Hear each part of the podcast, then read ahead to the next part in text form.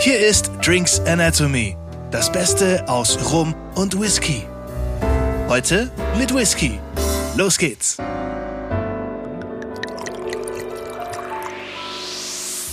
Hallo zusammen, willkommen bei einer neuen Folge von Drinks Anatomy und heute darf ich eröffnen, weil es geht um Whisky und dann habe ich mal das erste Wort. Ähm, und es geht heute, wie ich mitbekommen habe, um nicht nur irgendeinen Whisky, um nicht nur die generelle Art von, was man von Whisky versteht, sondern wir haben heute einen Rye Whisky im Glas und da frage ich mich, ähm, why Rye? Was ist der Unterschied zu anderem Whisky? Ähm, Daniel, leg mal los. Ja, äh, Alex, danke dir. Ähm, also schön, dass wir wieder hier zusammensitzen dürfen und äh, wieder auch mit einem guten Tropfen. Ja, und ich habe heute uns ein Rye Whisky eben mitgebracht. Es ist jetzt ja noch nicht so lange her. Da haben wir zusammen mit dem Thomas ähm, den Heaven's Door, den Bourbon probiert, ähm, waren also in den USA und mit dem Rye Whisky sind wir eben weiterhin auch in Nordamerika, eben auch wieder in den USA. Und äh, wir haben heute den Michter's Single Barrel Kentucky Straight Rye. Also lange Worte. Ähm, worum dreht sich's also? Ähm, in den USA ist es ja ein bisschen so anders wie in, in Schottland. Wir haben verschiedene Getreidezusammensetzungen einfach. Whiskys, die unterschiedliche Getreide nutzen. Beim Bourbon ist es 51 Prozent Mais bis zu 80 Prozent. Drüber nennt sich dann Corn Whisky, also quasi ein reiner, so gut wie reiner Mais Whisky. Das ist jetzt aber nicht von der Band Corn. Von denen gibt's vielleicht auch einen Whisky, müsst ihr mal recherchieren, äh, weil wir hatten jetzt ja äh, Rammstein und äh, wir hatten ähm, Bob Dylan. Äh, mal gucken, vielleicht finden wir da auch noch was von Korn, ein Korn Whisky. Ähm, wäre noch ein Wit guter Gag, könnte man ja machen. Ähm, aber Corn Whisky eben hauptsächlich Mais, Bourbon, Mais der Hauptteil und der Rest besteht aus anderen Getreidesorten, können verschiedene eben dabei sein. Gerste eben, wie in Schottland auch, Gerstenmalz oder Weizenroggen. Ähm, und der klassische Whisky, aber eigentlich in Nordamerika, der ursprüngliche, ist tatsächlich der Rye Whisky, der zu jetzt mindestens 51 Prozent aus Roggen besteht. 51 Prozent Roggen. Roggen. Und der Rest ist dann auch Getreidemischung, äh, meistens dann ein größerer Teil Mais drin, ähm, aber eben auch Gerste und Weizen. Und das hängt eben damit zusammen. Roggen war eben in auch der Zeit schon vor der Unabhängigkeit eben die verbreiteste Getreidesorte. Und ähm, für einen Whisky bedeutet das natürlich einen gewissen anderen Grundcharakter. Mais, ja, so eher süßlichen Geschmack. Und Roggen kennen wir ja alle hier. In Deutschland haben wir ja auch zum Glück bei Brot eine große Vielfalt und Roggenbrot ja immer etwas kräftiger, würziger ähm, ja. als unser Weizenbrot.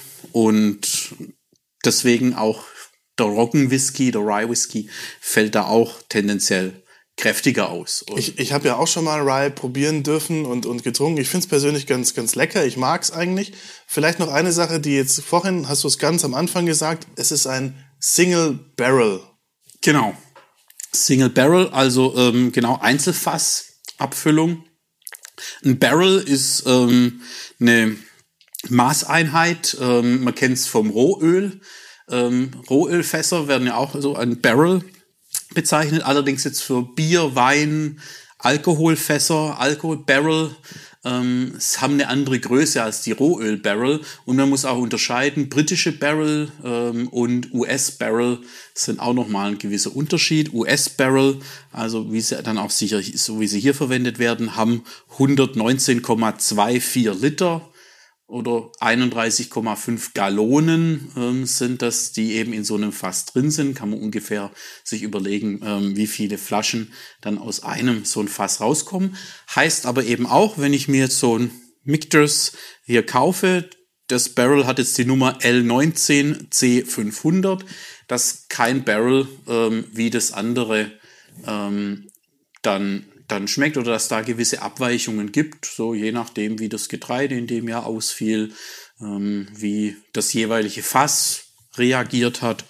Und damit ähm, kann man jetzt auch nicht so von einer Geschmacksbeschreibung oder dass eine Geschmacksbeschreibung da für alle eben gilt. Also wird auch nicht so ausgelevelt über die Chargen, wie man das eben mit anderen Whiskys macht, sondern ich habe hier ähm, dann auch gewisse Abweichungen oder gewisse ähm, Wechsel, so wie bei Wein auch so Jahrgänge dann auch abwechselt. So wie wir es auch schon beim, beim Rum hatten, bei Sebastian. Ja auch, genau. Er hat ja. ja auch verschiedene, die nicht immer auf dem gleichen Level sind. Da hat er genau. hauptsächlich den Ruby Port, den er, den er immer gleich rausbringt. Ansonsten gibt's da ja auch natürlich Genau, ähm, den hatten wir- Charakter.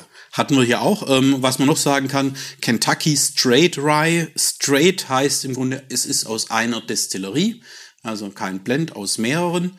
Ähm, also eben aus der Mictus Distillery. Die ist in Louisville in Kentucky. Deswegen Kentucky Straight Rye Whiskey.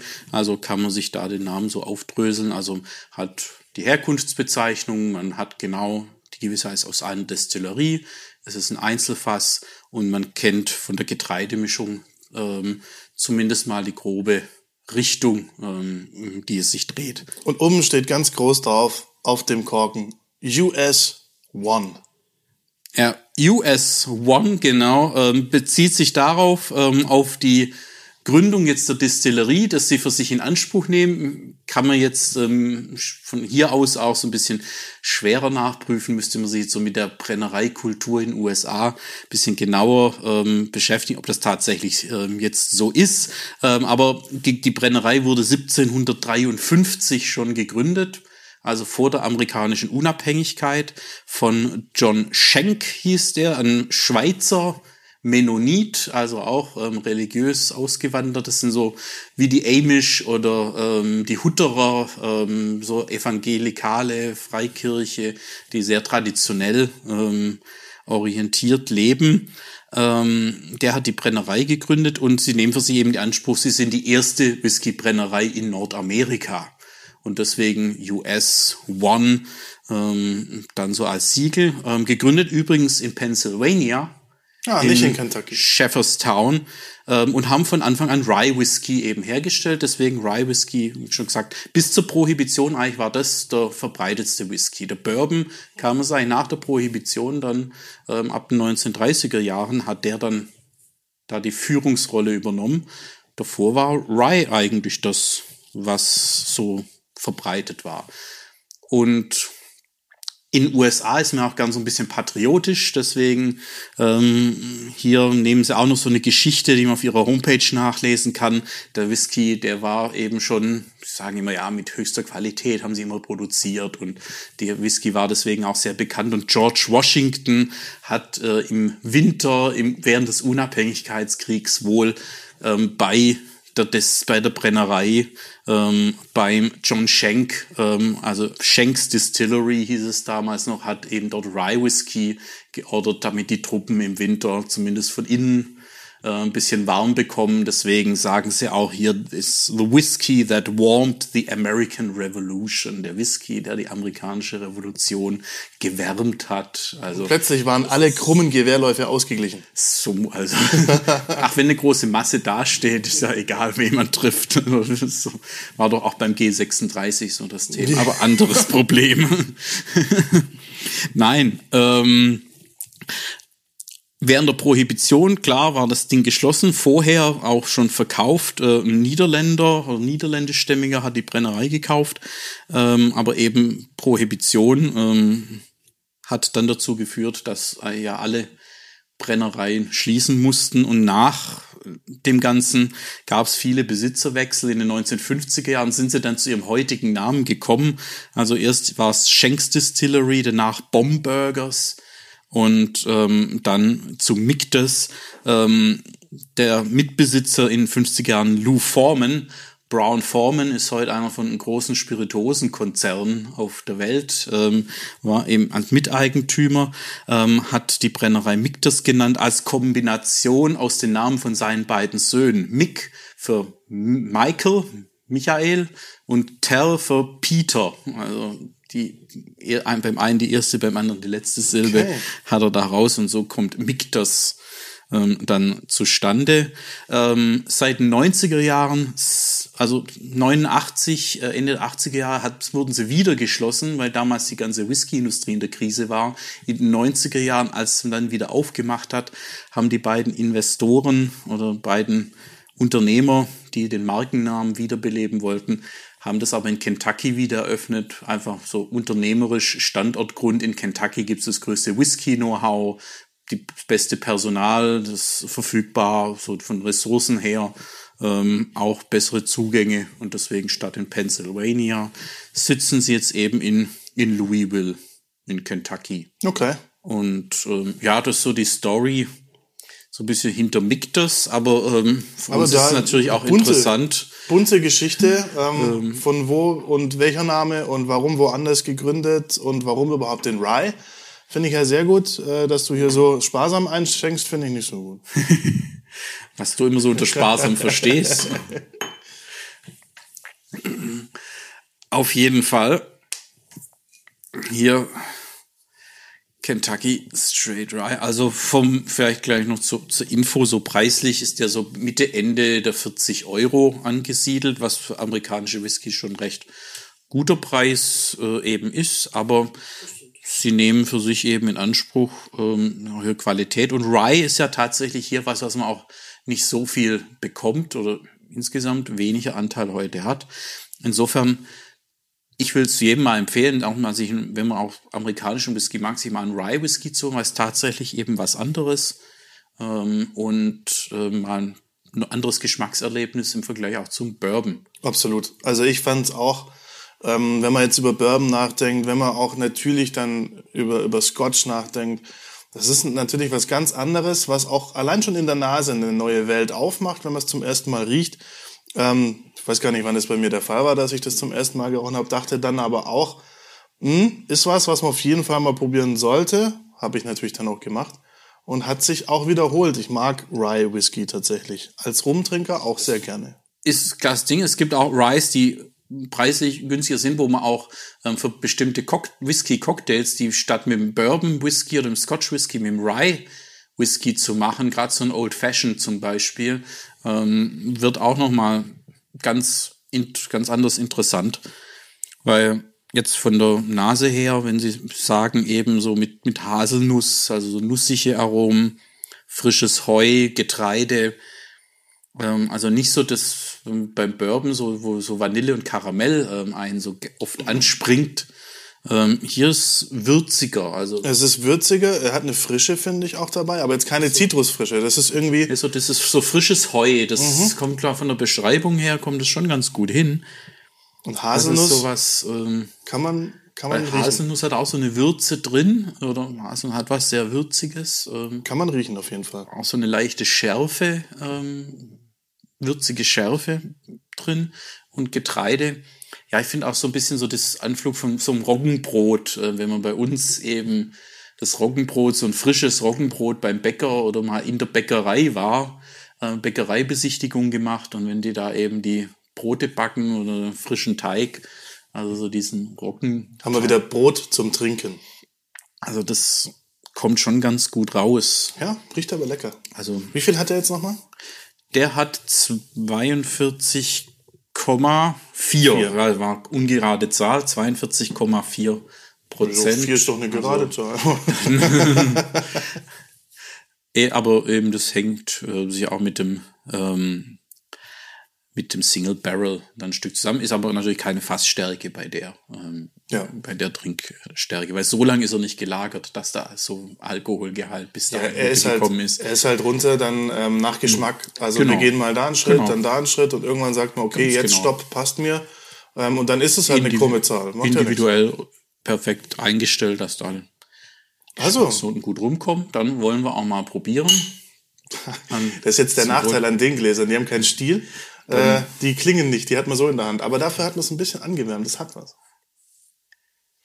Ja, können wir euch mal ein Bild äh, einstellen, irgendwie in äh, Instagram oder äh, Facebook, ähm, dann Gläservariante, die wir heute benutzen. Ja. Dann das auch mal sehen. Aber jetzt auch zum Wohl an euch da draußen.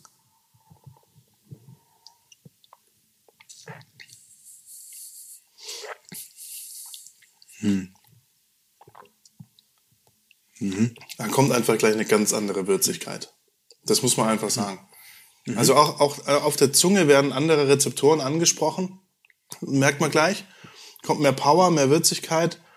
Ähm, Also es ist schon kräftig, kräftig würzig kommt, aber es kommt auch dann so Süße hinterher. Ja. Aber es ist auch nicht die Karamellsüße. Für mich ist es so Ahornsirup.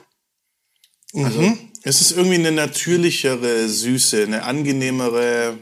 Ja, das stimmt. Es ist ein bisschen Karamell, äh, auch karamellig, aber ähm, nicht so das vordergründige Toffee-Karamell-Zeug, sondern ja, Ahornsirup ähm, kommt für mich ganz gut hin und aber dann, aber dann wird's weich. Also voll weich. Alkohol ist Alkohol ist komplett weich und Du merkst die 42 jetzt auch nicht unbedingt. Ich meine, das ist ganz gemütlich. Auch ist ja nicht viel, nicht wahnsinnig viel, 42,4. Ähm, macht auf jeden Fall guten Eindruck, macht Spaß. Ab jetzt morgens über die Pancakes kein Ahornsirup mehr. Nein. Äh, oh, oder, oder in den, vielleicht in den Pancake-Teig äh, so ein bisschen Rye mit rein. Und dann, Und dann wundern sich alle, warum sie am Frühstück schon. und dann so Ahornsirup und ein bisschen, so ein bisschen Butter und Ahornsirup. Also das, das wird gut. Das war doch auch der Tipp für, für die, die Corona-Zeit mit den Masken beim Einkaufen. Einfach mal davor tränken. Dann wird das Ganze lustiger. Da macht der Einkauf mehr Spaß. Die Frage ist nur, mit was man nach Hause kommt nach dem Einkauf. Aber, Mit noch mehr Whisky. aber hier, der Miktas ist auf jeden Fall ein, ein Tipp. Also, Wir haben nicht nur Rye Whisky, also es gibt von Miktas auch einen Bourbon. Äh, gibt, ähm, lohnt sich mal bei eurem Whisky-Händler des Vertrauens mal reinzuschauen. Ähm, die haben auch eine schöne Produktpalette. Er bleibt auch ein bisschen. Also ist jetzt nicht gleich weg, so äh, ganz lang auch nicht. So ein mittellanger Ja. Abgang eben hinten raus, auch die Eiche. Also man merkt, er ist auch nicht bloß ähm, hier zwei Jahre. Ähm, USA ja ähm, kürzere Mindestlagerzeit wie in Schottland, aber weil halt die Fässer frisch sind, amerikanische Weißeiche, ähm, logischerweise frische Fässer. Auch hier beim Rye, nicht nur beim Bourbon. Ist genau das gleiche. Also dürfen, Lagerung. dürfen nur frische Weißeichen Genau. sein. Genau, das ist hier auch hier als ähm, als. Kentucky Straight Rye eben frische Fässer, die da verwendet werden. Und danach dürfen sie zur Rumproduktion. zur Rumproduktion, zur Scotch-Produktion. Ähm, gut, teilweise, ähm, es gibt inzwischen in Amerika auch Whiskys, die eben nicht nach dem Straight Bourbon, Straight Rye Prinzip, ähm, sondern eben auch ähm, anders ähm, herstellen, so nach eher nach dem Single Malt Prinzip. Ähm, können wir vielleicht auch mal so in nächster Zeit mal ähm, aus der Rubrik ähm, ein dazu holen.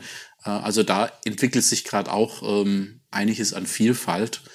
Ähm, also nicht nur im Bierbereich, ähm, die Craft Beer Kultur, die in den USA ja so richtig entstanden und ex dann explodiert ist und sich weltweit verbreitet hat, sondern eben auch im Brennereibereich. Also da gehen auch viele ganz neue Wege. Der Craft Whisky. Craft Craft Whisky oder Rye. ja, andere Herstellungsverfahren aus anderen Ländern, ebenso Scotch, Scotch-mäßig. Hoffentlich aber ein bisschen besser als der sogenannte Bathtub Gin, wo man einfach nur einen hochprozentigen, al- klaren Alkohol nimmt und den dann mit Gewürzen äh, versieht, quasi. Ich denke, da ist es dann doch ein bisschen mehr. Ja, also es gibt so American Single Malt, wie sich das dann nennt, also wirklich wie Single Malt produziert auch. So was gibt's also.